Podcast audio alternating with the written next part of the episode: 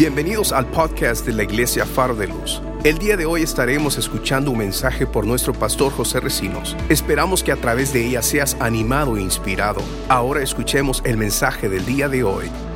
Génesis capítulo 39, versos del 1 al 6. Voy a continuar con la prédica que empecé la semana pasada y la vamos a, la vamos a convertir en una serie, porque la semana pasada hablé de dos pruebas de José. Y dije que Dios fue, eh, José fue probado diez veces. Y una hermana me dijo, pastor, ¿y por qué no habla de las diez pruebas? Y dije, bueno, vamos a hablar de las diez pruebas. Así que hoy vamos a ver la segunda, la tercera prueba. Génesis 39, versos del 1 al 6. Leo de la versión Reina Valera. Cuando José tuvo, cuando José fue llevado a Egipto, los ismaelitas que lo habían trasladado allá lo vendieron a Potifar, un egipcio que era funcionario del faraón y capitán de su guardia. Ahora bien, el Señor estaba con José y las cosas que le salían, y las cosas le salían muy bien. ¿Cuánto les gusta que las cosas le salgan muy bien?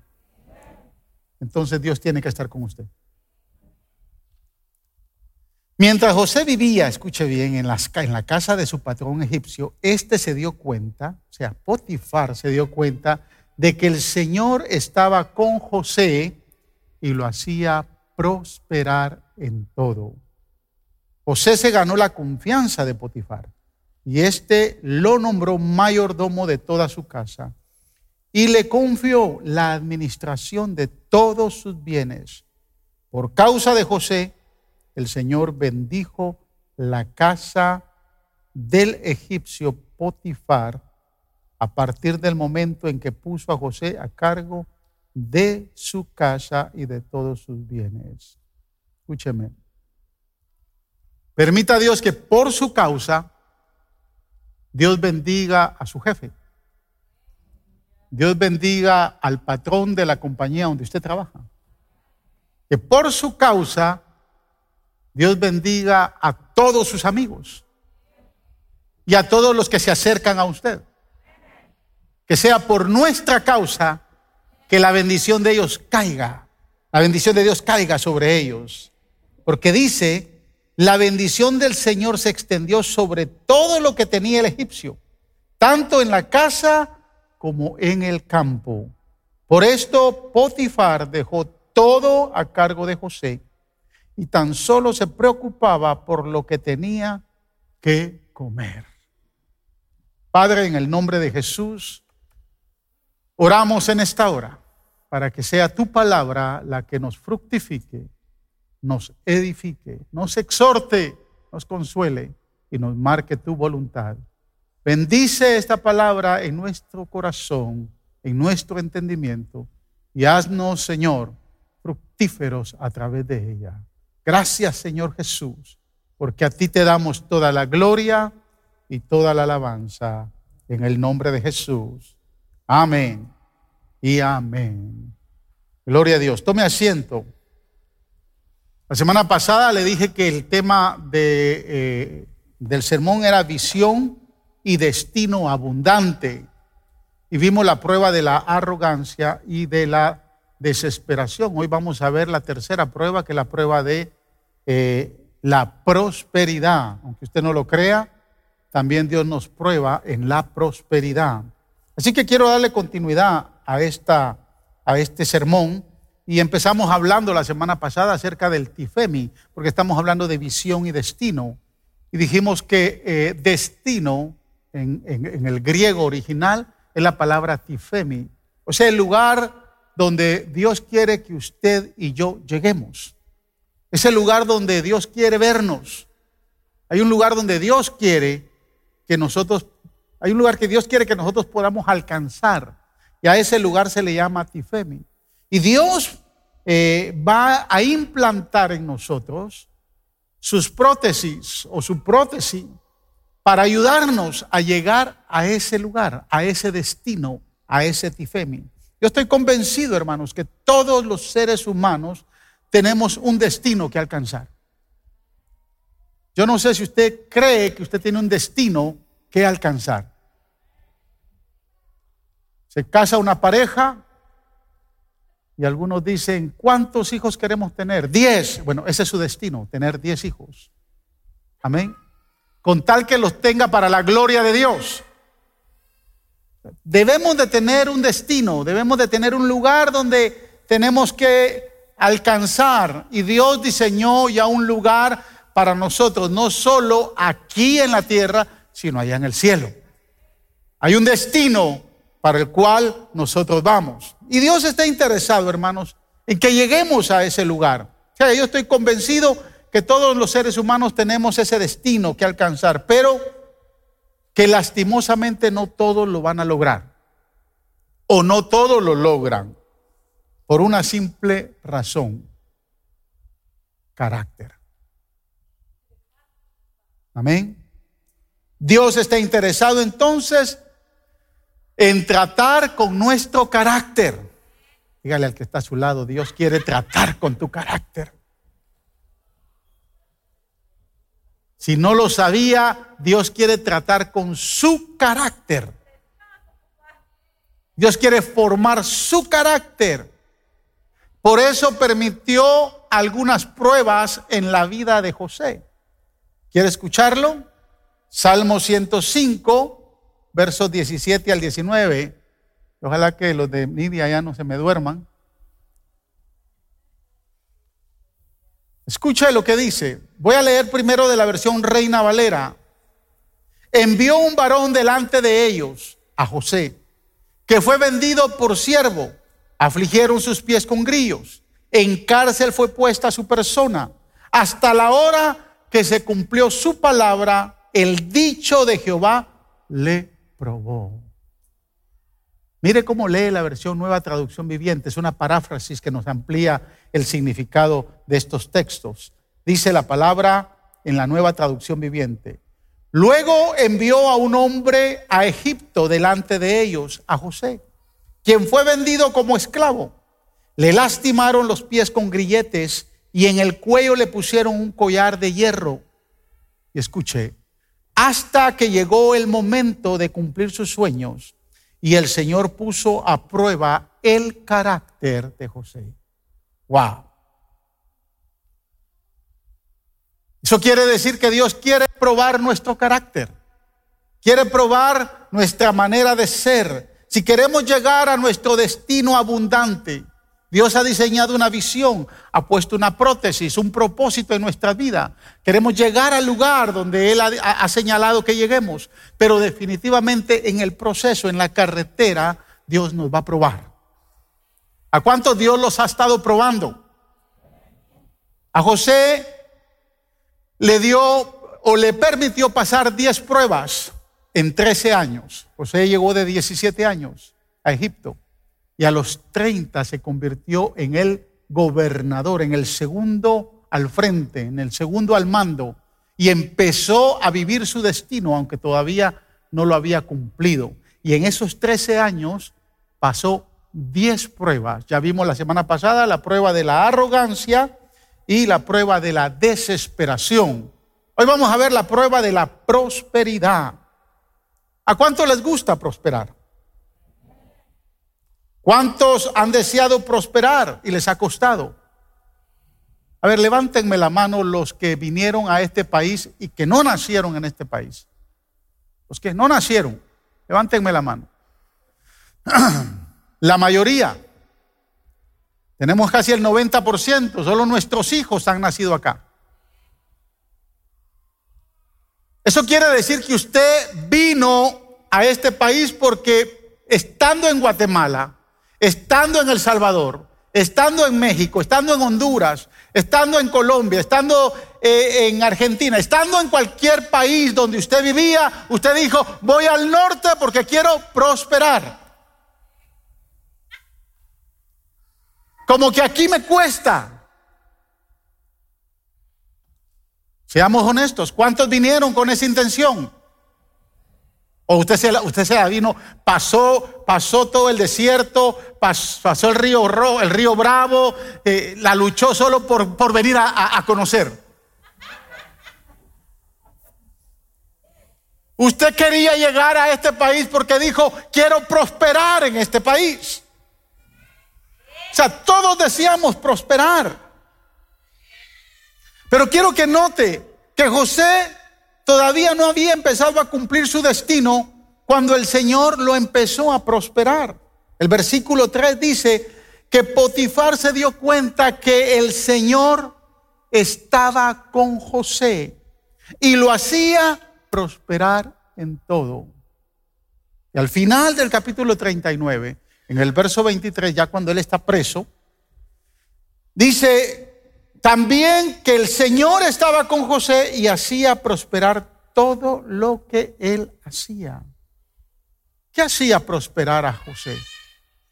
Que el Señor estaba con él. Aunque esa prosperidad fue como un oasis en medio del desierto, todavía no era el destino, el lugar que Dios deseaba para él. Escúcheme hermano, por favor, lo que le voy a decir. No nos confundamos con el mensaje de los medios televisivos que hablan y manipulan una prosperidad equivocada.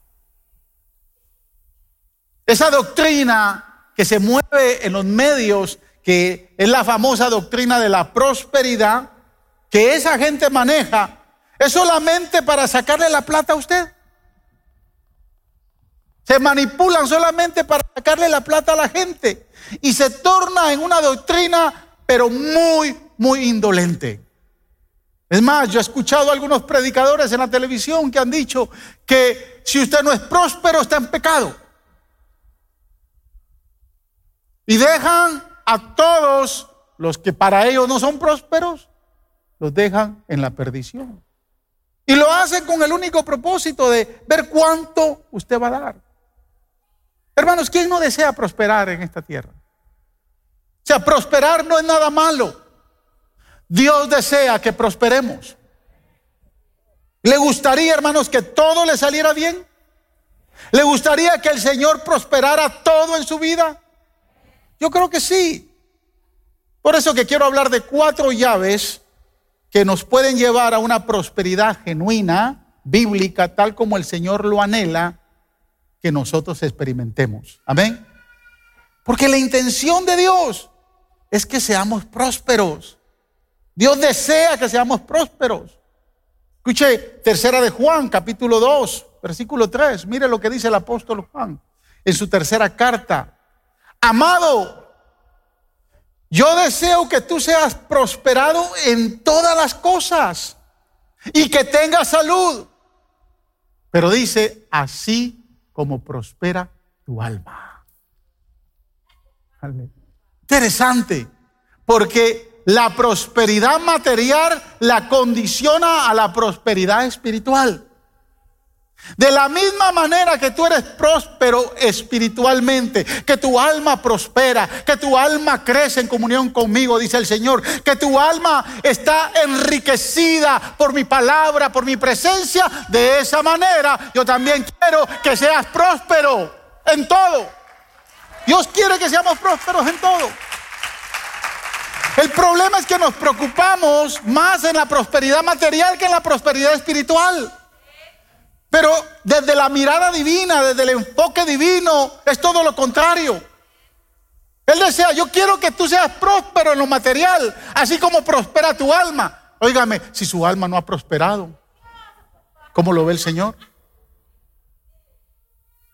La intención de Dios es que seamos prósperos con la familia, con el matrimonio, el trabajo, en la salud, en el ministerio, en nuestras finanzas, en los negocios, en el ministerio, en todo. Él quiere que seamos prósperos. Así como prospera nuestra alma. ¿Cuántos se sienten almáticamente enriquecidos? Ay Dios, si ni a la iglesia voy, ¿cómo voy a estar? Respire. Almáticamente me siento enriquecido. Así como cuando usted recibe su cheque o cuando su negocio va de, viento en popa. Usted dice, ah, ya la hice. Ya la hice aquí en los United States. Así debe de ser próspera su alma. Ya la hice, Señor, contigo. Estoy 100% conectado contigo. Así que póngale atención a estas cuatro llaves que nos van a hacer creyentes prósperos de manera abundante. La primera llave, tiene su llavero ahí. Póngale esta llave a su llavero. La primera llave para la prosperidad es la presencia de Dios. Note que la palabra dice que el Señor estaba con José y lo hacía prosperar en todo, en todo.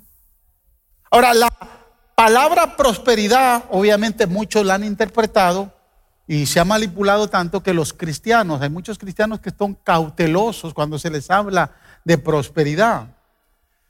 Pero quiero decirle algo, la palabra prosperidad en hebreo lo que significa es empujar hacia adelante.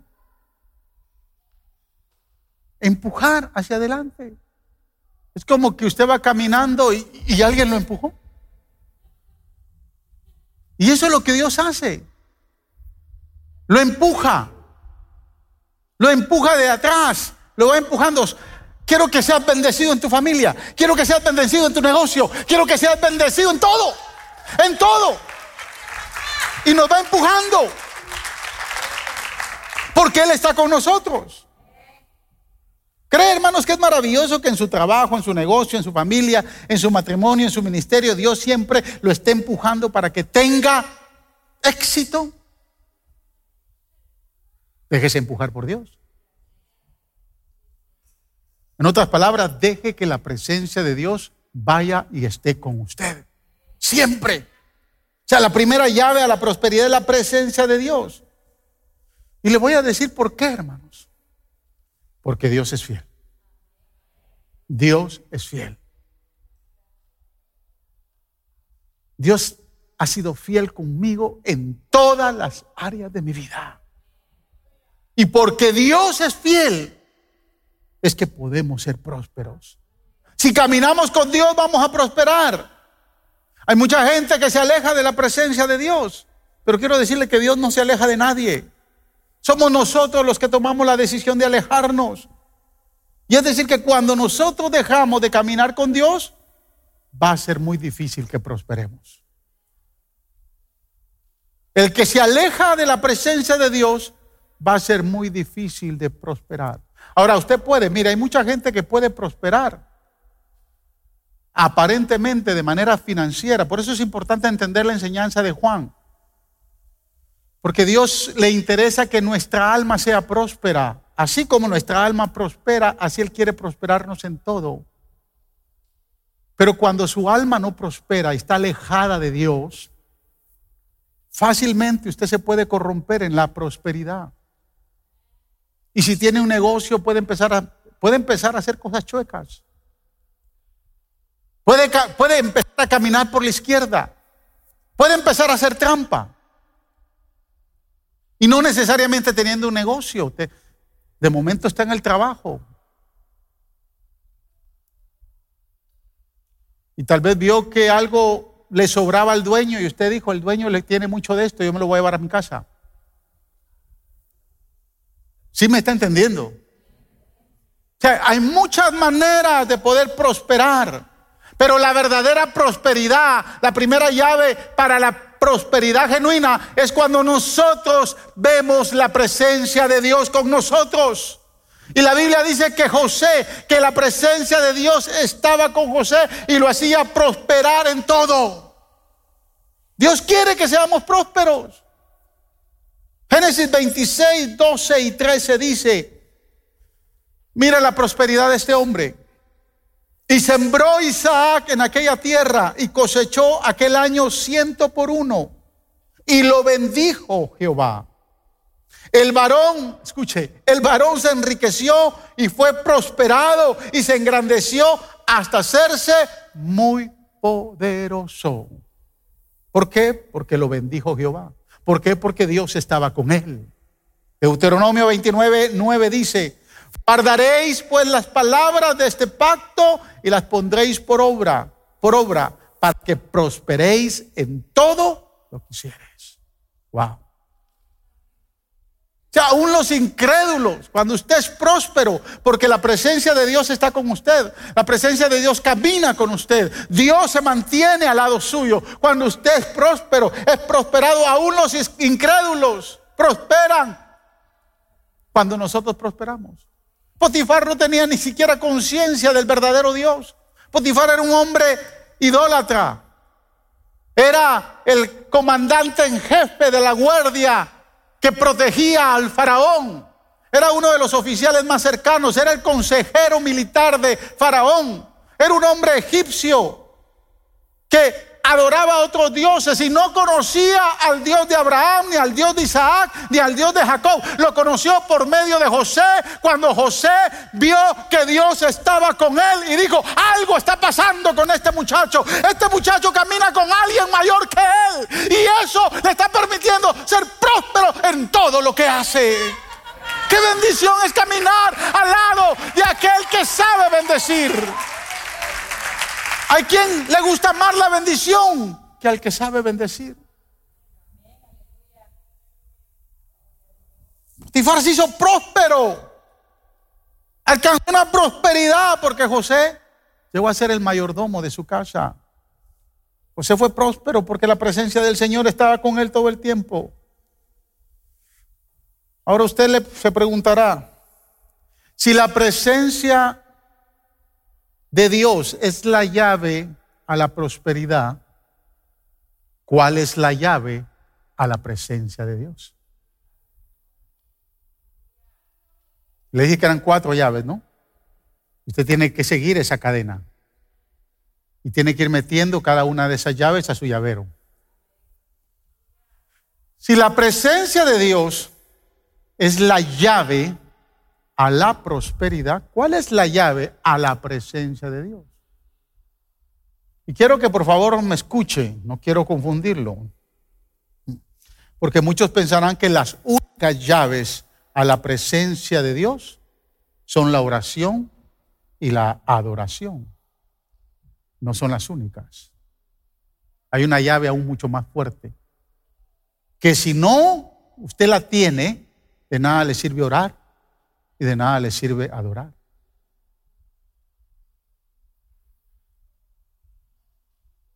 Y no estoy diciendo que no oremos. Creo que hoy más que nunca, Faro de Luz está tornando en una iglesia intercesora. Somos una iglesia que sabe interceder. Por años venía orando venía orando porque la intercesión creciera y bendita pandemia que hizo que la intercesión creciera. El día viernes tuvimos una vigilia y hubieron más de 13.500 personas que siguieron la vigilia por muchos países de Latinoamérica. Y ahí estuvimos. Se nos caían los ojos, sí, pero estábamos orando y estábamos recibiendo palabras y estábamos adorando y estuvimos hasta las 4 de la mañana. Yo miraba por Facebook y miraba a los que se iban saliendo.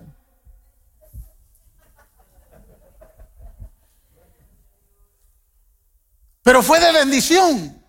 Esas damas están en fuego todos los días, desde las cinco y media hasta las siete y media de la mañana, orando por Zoom. Aquí en la capilla, aquí en la capilla se ha incrementado. Hay gente que ha empezado a venir a orar. ¿Sabe cuántos años pasé orando por esto? Y Dios dijo, voy a mandar una pandemia para responderle a este muchacho.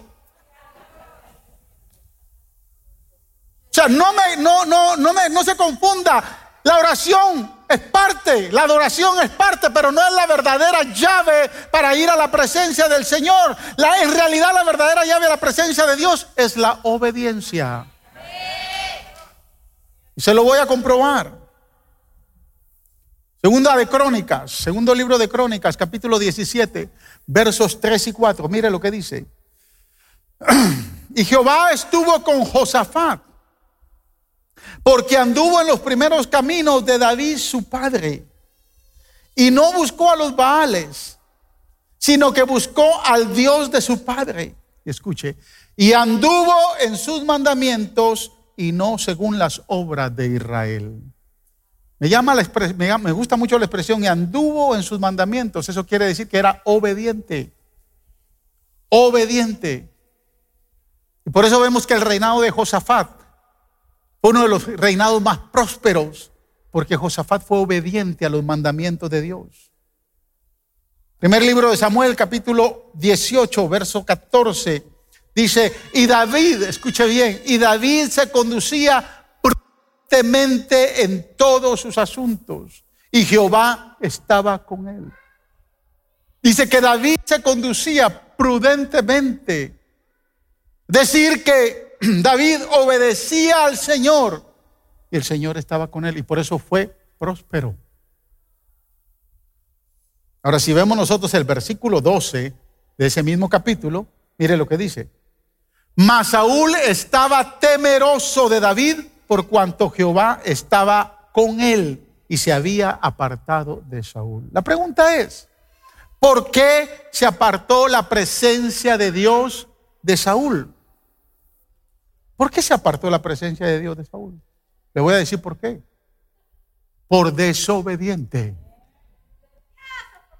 Primer libro de, Samuel capítulo 15, Dios le ordena por medio del profeta Samuel que mate a todos los amalecitas, que no deje ni al gato vivo, ni al perro vivo. Los tienes que matar a todos. Fue la orden que Dios le dio. Estaban en guerra y ningún amalecita podía permanecer. Y cuando Saúl vio a los toros bien fornidos, a las vacas bien robustas, dijo, y, vio a los corderitos que saltaban en la manada bien atractivos, dijo, esto me lo guardo para mí. Y Dios le dijo, arrasa con todo. Y no, se quedó con el mejor de los rebaños, con lo mejor de las ovejas, con lo mejor de las vacas y de los toros, porque lo quería para él. Y en la noche se le aparece el profeta Samuel. Y le dijo, ¿qué has hecho, hombre loco? Dios te dijo que tenías que exterminar todo. ¿Y sabe cuál fue, la excusa de Saúl? La excusa que muchos damos. Profeta, si yo este rebaño y estas vaquitas las quería para los sacrificios. Mentira. Dios conoce nuestro corazón. La llave a la presencia de Dios es la obediencia. Mire lo que dice en Job, capítulo 36, versos 11 y 12, y leo de la versión eh, Nueva Internacional. Escuche, si ellos le obedecen y le sirven, pasan el resto de su vida en prosperidad. Pasan felices los años que les quedan, pero si no le hacen caso, sin darse cuenta, cruzarán el umbral de la muerte. Qué lindo es obedecer a Dios. Y mire, cuando uno está confrontado a obedecer a Dios, la tentación siempre va a estar en no hacerlo. Porque a veces Dios nos manda a obedecerlo en áreas que a nosotros no nos gusta.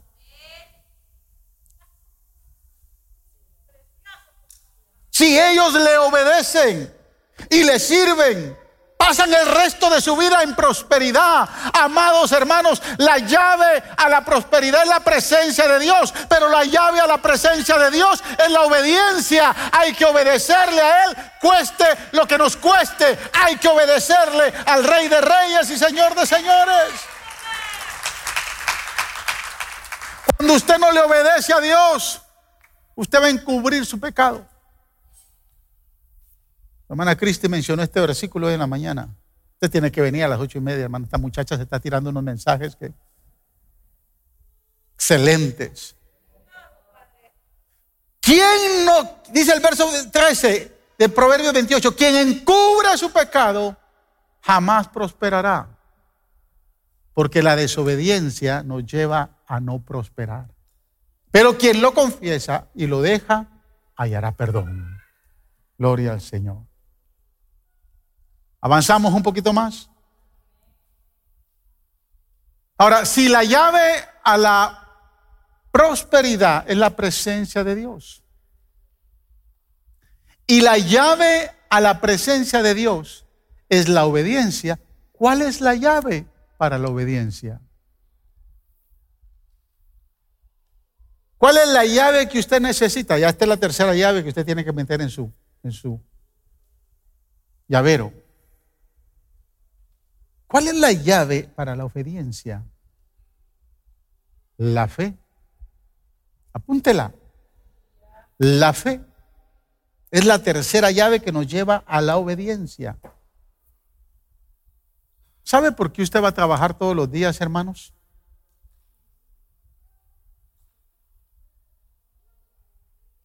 ¿Sabe por qué usted se levanta cada, todos los días en la mañana y se va a trabajar? ¿Sabe por qué? Porque tiene fe que el patrón le va a pagar el día que le toquen pagar. Si usted no tiene fe que le va a pagar, usted no va a trabajar. ¿Cierto?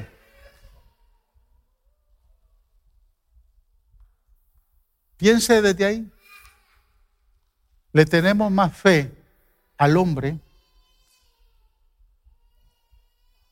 que al mismo Dios. Por eso es que no somos obedientes, porque nos cuesta tener fe en Dios. ¿Sabe por qué usted está seguro en su negocio y que su negocio está prosperando? Porque tiene a este cliente, a este cliente y a este cliente y los tiene seguros. Y usted dice, mientras los tenga seguros, todo va bien. O sea, le tiene más fe a los clientes que al mismo Dios. ¿Sí me está entendiendo? El problema es que no creemos que vamos a ser recompensados si obedecemos. Y si le obedecemos a Dios. Como también podemos sufrir las consecuencias de la desobediencia al no obedecer a Dios. Quiero que leamos estos versículos. Mire, estos versículos son poderosos. Capítulo 3 de Hebreos, versos 16 y 19. Ahorita como que todo andaba bien, ¿no? pero bajó la,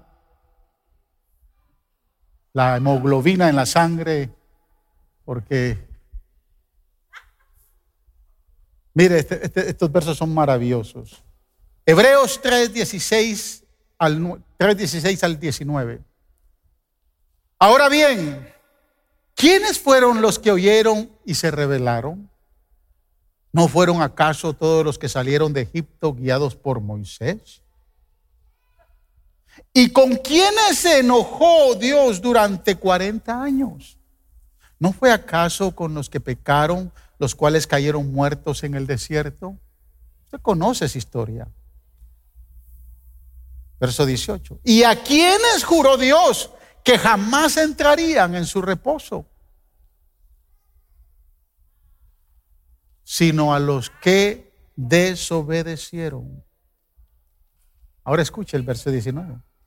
Como podemos ver, no pudieron entrar por causa de su incredulidad. Escucha lo que me llama la atención en estos versos, en el verso 18 y 19. Se los voy a leer de nuevo. ¿Y quiénes juró Dios que jamás entrarían en su reposo sino a los que desobedecieron? Como podemos ver, no pudieron entrar por causa de su incredulidad. El verso 18 dice que desobedecieron a Dios. Dios juró que jamás entrarían en su reposo. ¿No sería correcto que el verso 19 leyera de esta manera? Como podemos ver, no pudieron entrar por causa de su desobediencia. Porque está hablando que desobedecieron. A los que Dios juró que no iban a entrar en su reposo o no iban a entrar a la tierra prometida, fueron aquellos que desobedecieron.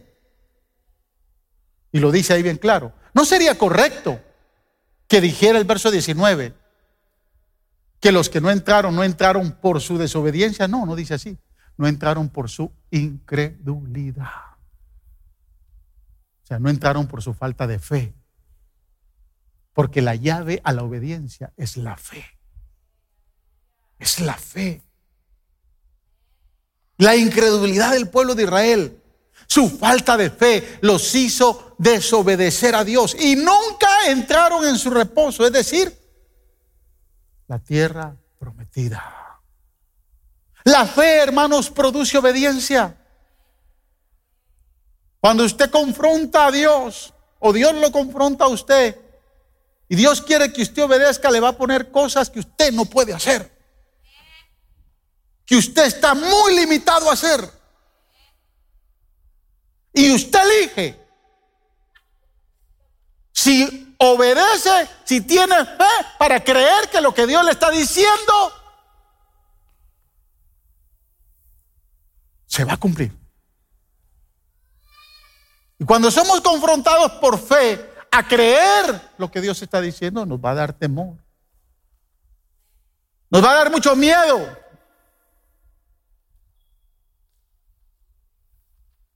Yo hoy por hoy le doy gracias a Dios, hermanos, porque en este tiempo de pandemia, donde muchos se han atemorizado y se han atemorizado tanto que la iglesia de Dios está muy, atemorizada que todavía aún, escúcheme bien, aún las finanzas de la iglesia no se recuperan. Si yo hace cinco años no le hubiera tenido fe a Dios para obedecerle y construir este santuario, por fe, hoy no sé ni dónde nos estuviéramos congregando. Cuando Dios me dijo que había que construir por fe, entré en un temor. O sea, cuando Dios le dice, no es así, es así. Pero ese, eso que Dios le está diciendo es más grande de lo que usted cree. Necesita entonces tener fe. Y ese paso de fe lo va a llevar a ser obediente. Y esa obediencia lo va a llevar, hermanos, a la, a la presencia de Dios. Y esa presencia de Dios lo va a hacer próspero. Necesitamos tener fe. Y este, este, este pasaje no te lo dije, pero vaya conmigo primera, me estoy recordando ahorita de lo que Pablo le dijo a, a Timoteo. Y escuche bien, en primera de Timoteo, capítulo 1, si lo, si lo encuentras, te doy una medalla, hija.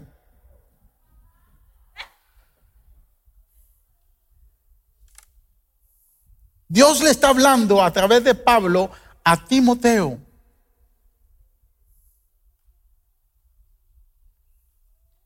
Déjame ver si lo encuentro aquí.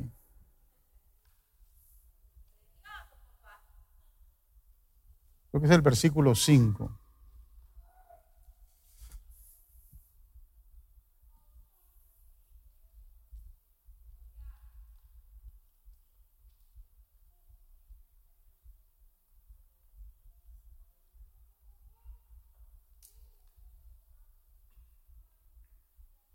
Escuche bien, verso 18, verso 19. Timoteo, hijo mío, te doy este encargo porque tengo en cuenta, escuche bien, las profecías que antes hicieron acerca de ti. O sea, que se había hablado acerca de Timoteo, algo muy importante. Dios había, por medio de Pablo, también revelado algunas profecías. Y dice, deseo que apoyados en ellas pelees la buena batalla. Escuche, y mantengas la fe y una buena conciencia por no hacerle caso a su conciencia. Algunos han naufragado en la fe. Y anteriormente le había dicho, estoy orando para que se mantenga esa fe genuina que tuvo tu madre, Loida, y tu abuelita Eunice, o al revés, tu abuelita Eunice tu madre Loida. Para que no falles. Porque Dios no nos ha dado un espíritu de cobardía. Y lo dice ahí, le está diciendo a Timoteo, Dios no nos ha dado un espíritu de cobardía, sino de poder, de dominio propio. Para que tengas fe en aquel que te llamó de las tinieblas a su luz admirable. Necesitamos hoy confrontar una vida de fe. Cuando Dios nos dice algo, hay que obedecerle, pero sin fe es imposible agradar a Dios. Necesitamos tener fe para ser obedientes. Y para terminar, creo que a ustedes las oraciones se les van yendo bien rápido porque Dios está cumpliendo. La cuarta llave, si la presencia de Dios nos hace prósperos, es la llave a la prosperidad. Caminar con Dios es la llave a la prosperidad. Si la obediencia es la llave para la presencia de Dios y la fe es la llave para la obediencia, yo le pregunto, ¿cuál es la llave para tener fe?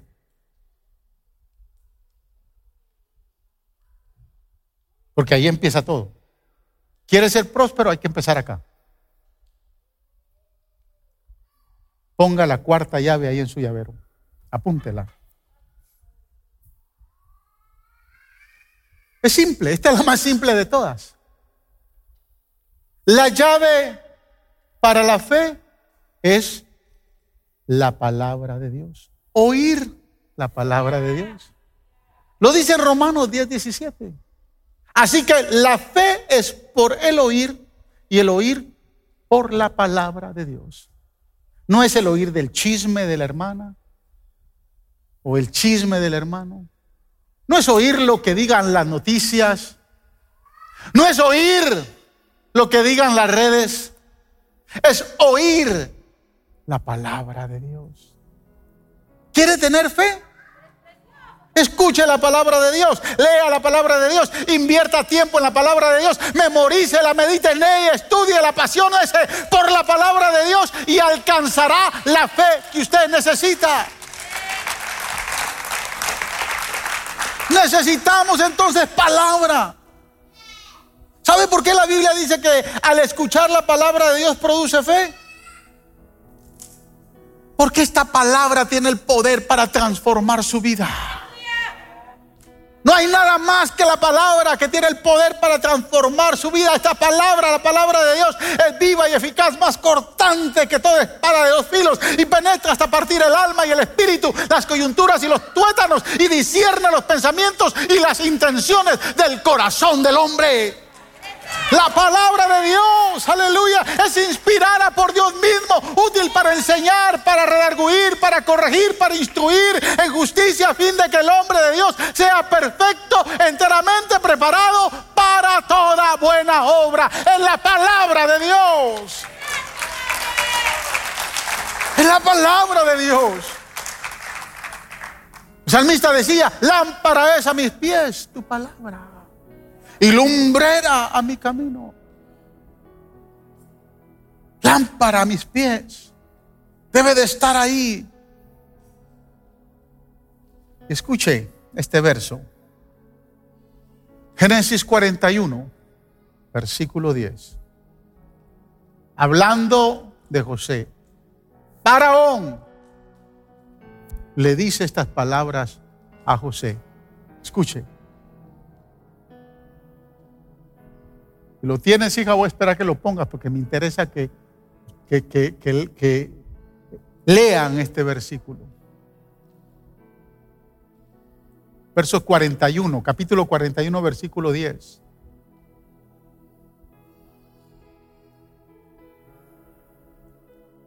Empieza desde el verso 40. Si puedes poner el 40, el 40 y 41.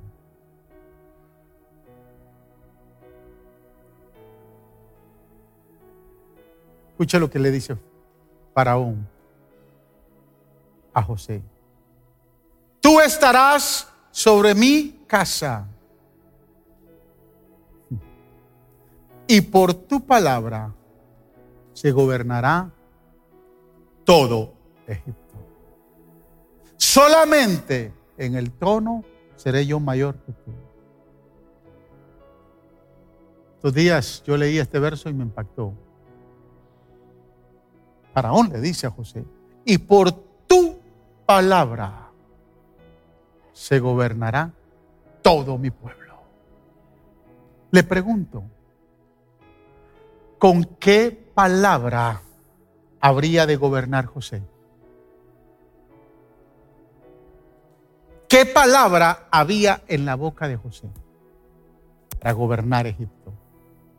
Que impresionó a Faraón. Le dijo, por tu palabra, ¿sabe qué había en la boca de José? Palabra de Dios. Fluía palabra de Dios. Los dichos de José hablaban palabra de Dios. Y cuando Faraón se dio cuenta, dijo, por tu palabra, por lo que tú dices, por lo que tú hablas, así se gobernará en Egipto. Aleluya. El que tiene palabra de Dios sabe gobernar. ¿Con qué palabra gobierna su casa usted, hermano? ¿Con qué palabra gobierna a sus hijos? ¿Qué palabras fluyen de su boca? ¿Buenas palabras o malas palabras? Sus hijos ya están cansados de los gritos, de las palabras hirientes. ¿Con qué palabra gobierna su esposa? Produce fe es palabra de Dios. Y la palabra de Dios debe de estar en nuestra boca. Cuando la leemos, cuando la estudiamos, cuando la escudriñamos, cuando profundizamos en ella. Lea palabra. Estudie palabra. Escuche palabra. Aliméntese de la palabra de Dios y va a saber gobernar. Y va a tener fe. Y va a obedecer. Y va a entrar a la presencia de Dios. Y va a ser próspero. Va a ser próspero. Va a ser próspero. O sea, llegó a ser próspero. Porque la presencia de Dios estaba con él. Porque obedeció a la presencia de Dios. Porque tuvo fe y fue obediente. Porque tenía palabra de Dios en su vida. Gracias por escuchar el podcast de la Iglesia Faro de Luz. Esperamos que la palabra de hoy haya sido de mucha bendición para tu vida. Te motivamos que te suscribas y que bendigas a alguien compartiendo este mensaje. Te esperamos en la próxima semana.